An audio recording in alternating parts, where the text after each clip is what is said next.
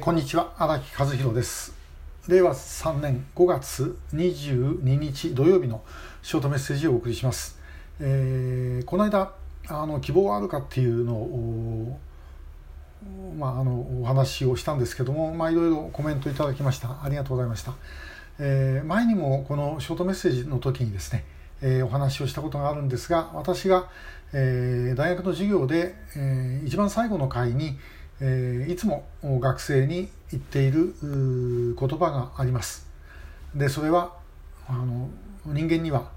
えー、最後まで希望を持ち続ける権利がある。その権利を行使せよという言葉です。人間には最後まで希望を持ち続ける権利がある。その権利を行使せよという言葉でまあこれを学生に送る言葉としてですね最後につけてます、えー、まあどれくらい真面目に聞いてるかどうか分かりませんけどもまああの自分自身がね、えやりながらそんなことを感じてきたと、えー、まあ自分に言い聞かせてる言葉でもあります、えー、ということを言ってで、え前回あの、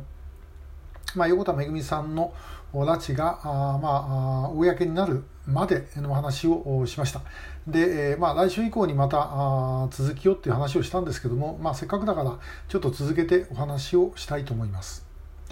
で、えー、結局、まあ、いろいろ横田家の中でもありましたけども、平成9年、1997年2月3日、衆議院の予算委員会で西村慎吾衆議院議員が質問をします。で、えー、当時西村さんは当選2回。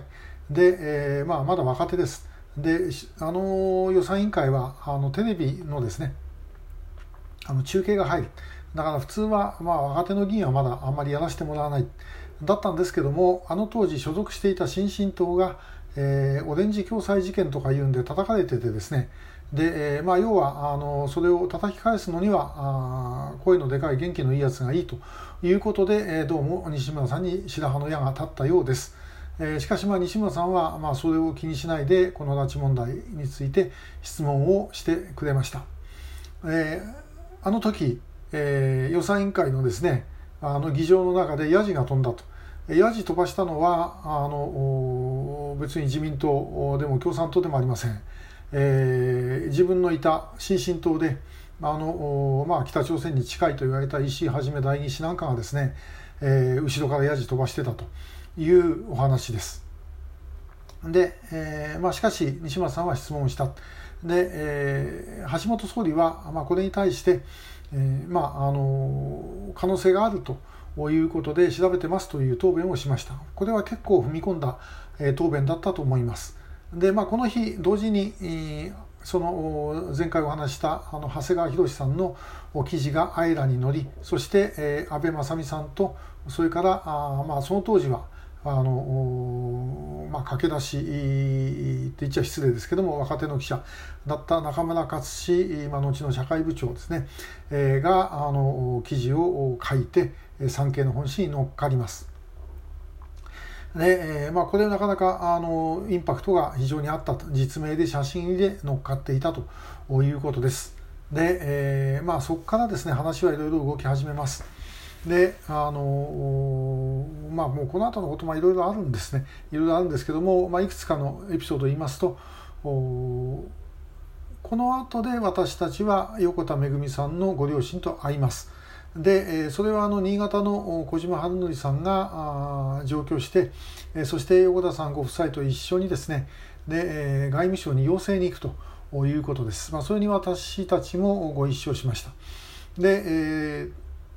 まあ、当時の外務省アジア局長は加藤良三さん、まあ、後に駐米大使やり、え、そして、え、プロ野球のコミッショナーなんかもやった方ですが、え、加藤さんが相対してたと。で加藤さんは、まあ、それあの記事のことは聞いてますと。で、えー、これがあ事実であればあの主権侵害、えー、重大な主権侵害だとそしたら断固した断固とした措置を取るというふうに、まあ、断言をして、えー、おりまして、まあ、我々もあ結構踏み込んだことを言ってくれるんだなというふうに、えーまあ、喜びましたで実はしかしその後何にも変わりませんでした。えー、数ヶ月だったか半年ぐらいして外務省のまあ加藤さんの部下あだった人にですね、えー、あんたの親分あんなにこうあんなにやるって言ったのに何も動かねえじゃねえかというふうに言ったらばいやでも疑惑ですからっていう言い方をしました。あの当時日本政府は足立疑惑という言い方をしていました。横田めぐみさんについてはあのいわゆる今でいう拉致認定ですね、まあ、当時は法的なあのものはなかったんですけども政府が、まあ、拉致の疑いが濃厚だという発表をしたのは5月1日、えー、参議院の確か決算委員会だったと思います。で、えー、しかし橋本総理はあの西村質問のもう直後ですね、えー、確か2週間ぐらいしか経ってなかったと思いますが北朝鮮に自分の、まあえーまあ、非常にあの窮地の人物を送ってですね。で横田めぐみさんの解放を交渉させた。で、えーまあ、結果的にうまくいかなかったんですが、まあ、その平壌へ行った方ももう亡くなっちゃってます。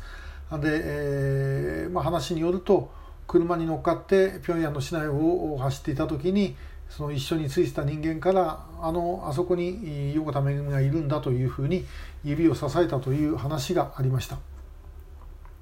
で、えー、まあ事態はしかしなかなか動かない。で3月の末に家族会が結成になります。で家族会の結成には私たち現代コリアの人間はあの全く関与しておりませんでした、えー、兵本さん石高さん安倍さんこのマスコミの3、えー、まあ、兵本さんは違う、えーまあ、共産党の秘書それから朝日放送と産経新聞、えー、とてもありえないような組み合わせで皆さんが動いてご家族に声をかけてそして家族会が結成されるということになりました。え、まあ、あの本当にあの頃いろいろなことがあったんですけどねでその後我々も家族会と一緒にやるようになっていったということです。えー、まああのあの時、えー、ちょうどですね、え、北朝鮮のファン・ジャンヨプ書記が、え、亡命した時でした、え、日本に来てそれから中国に行った時に中国の韓国大使館に逃げ込んだ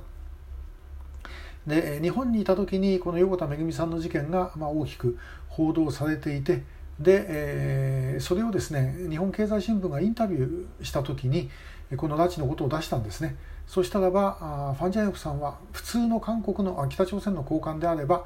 えそんなのまだでっち上げだというふうに言うはずです。ところがこの時は、えー、社会主義の国ではありえないことだという言い方をしました。これかなりあのいろんな意味が込められていたんだろうなというふうに思います。えー、まあそんなことをちょうど平成9年1997年のまあ、2月から3月ぐらいにかけてですね本当あのいろんなことが起きました。で、えー、偶然全て偶然ですある意味。もう私はもうともかく目の前にあることを処理していかなきゃいけなくてやってただけの話。でみんなそれぞれにある意味で言うと勝手に動いてました。統一的に動いたわけではありません。でもそういうふうになっていったのは私は最後は結局神様がそういうふうにしてくれたんじゃないかなというふうに思ってます、えー、だから一生懸命頑張ってやれば必ずどっかで、え道は開けるということなんじゃないだろうかなと、え思ってます、え今日もありがとうございました。